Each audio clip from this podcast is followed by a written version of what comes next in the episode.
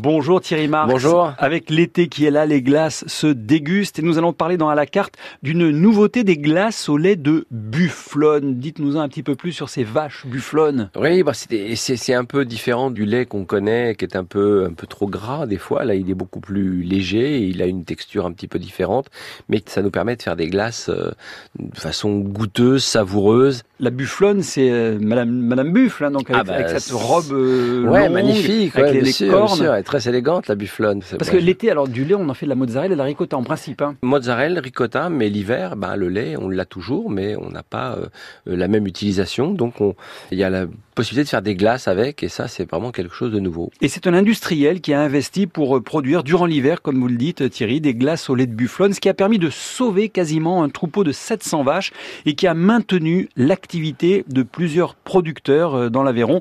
Il a créé la marque La Cornue pour ses glaces. Il s'appelle Alain Léon et il nous raconte cette aventure.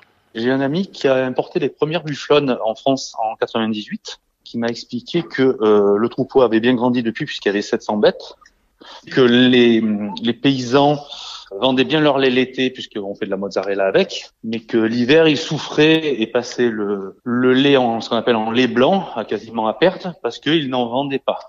C'est un lait qui est assez exceptionnel puisqu'il y a 50% de cholestérol en moins, 100% de calcium, 100% de magnésium, 100% de fer en plus que le lait de vache, parce que c'est un lait qui est naturellement gras, mais qui permet, et c'est là où ça m'a intéressé, de faire les premières glaces sans rajouter de matière grasse. Est-ce qu'elles sont plus difficiles à faire du coup? Oui, parce que si vous voulez, en fait, il y a deux laits. Il y a le lait d'été et le lait d'hiver. Euh, le lait d'hiver qui est un peu plus gras, le lait d'été qui est un petit peu moins.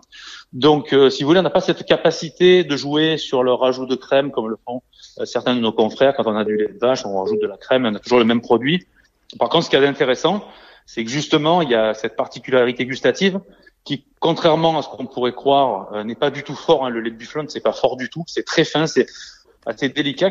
la bufflone donne 30% de la vache en termes de rendement en lait. Hein. Donc, c'est un animal assez difficile à travailler. Le deal, c'est un, on ne négocie pas le prix d'achat du lait, c'est fixé directement par les éleveurs. Et deux, on s'engage l'hiver à leur acheter du lait.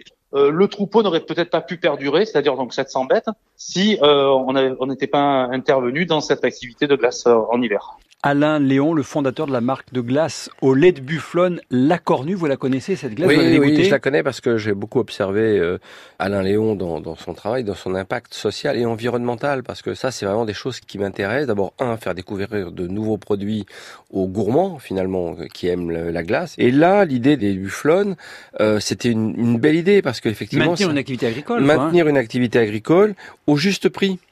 Et c'est ça qui est intéressant. Ils payent le, même prix que le lait euh, l'été comme l'hiver. Et donc, ça permet aux agriculteurs de se projeter économiquement. Donc, c'est formidable. Et à la dégustation, je vous avoue que ça vaut vraiment la, peine de, goûter parce que, effectivement, le lait d'été a ce petit goût un petit peu herbacé, un peu, je dirais, un peu plus acidulé. Pas herbacé, c'est pas le bon mot, mais plus acidulé. Mais l'hiver, le, lait est beaucoup plus gras, beaucoup plus texturé et les glaces sont foisonnées à merveille. C'est délicieux. Donc, on met pas de crème parce qu'en général, quand on fait une glace, on met de la crème souvent, Oui, on fait, on, met une glace. En tout cas, on met un texturant. On peut rajouter un peu plus d'œufs.